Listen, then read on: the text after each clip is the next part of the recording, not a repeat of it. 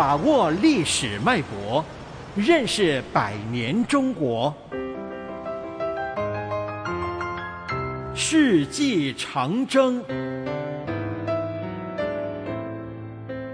凯歌行进，伟大的任务。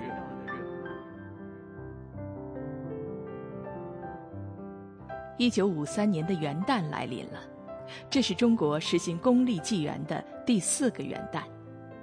在上海，商场里涌动着购物的人群；在北京，这一天举行婚礼的人特别多。在人们的生活中，似乎一切都在变，新的文化、新的习俗一点点的积累起来。革命歌曲得到广泛传唱。人们开始喜欢以同志相称，先生和小姐的称号慢慢的消失了。参军、入党、当工人成了年轻人最向往的事。电影院里，美国影片不再上演，取而代之的是苏联和我们自己拍摄的电影。学文化、学识字成为一种新时尚。元旦这一天。阅读《人民日报》，看一看元旦社论，已经成了一个新习惯。新中国建立后，每年元旦社论都是未来一年走向的预言。在题为“迎接一九五三年的伟大任务”的社论中，人们为这样的话而激动不已。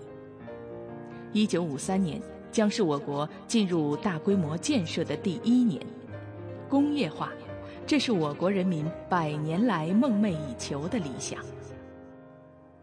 对当年的人们来说，工业化是一个甜蜜的词儿，林立的烟囱是未来的幸福，机器的轰鸣就是梦想的强大。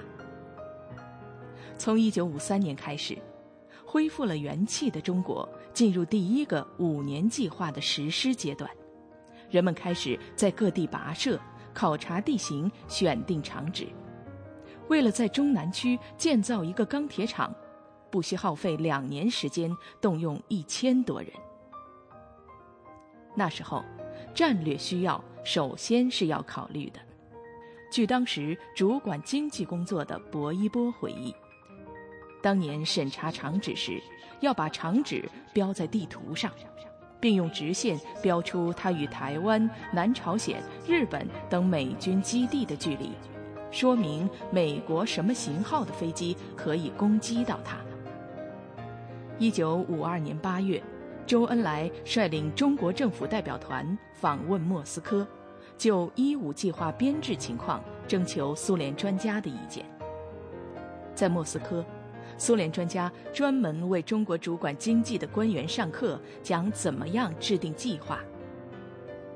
经过一系列的谈判，苏联方面最终批准了一百五十六项重大工程的对华援助计划。这些项目的建设为中国经济的复苏奠定了基础。一九五三年七月十五日。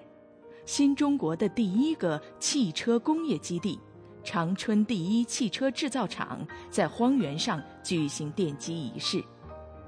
同年十一月，鞍山钢铁公司七号炼钢炉、大型轧钢厂、无缝钢管厂三大工程提前竣工。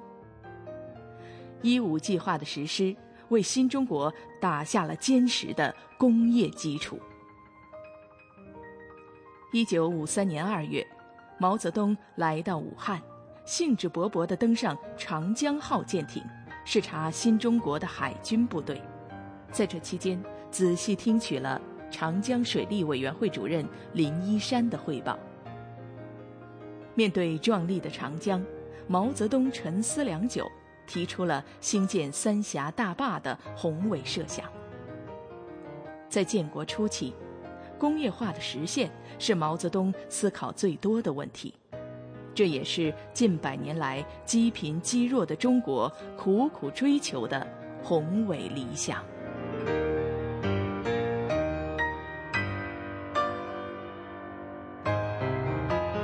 世纪长征，世纪长征系列活动筹备委员会香港电台普通话台全力推动，教育局全力支持。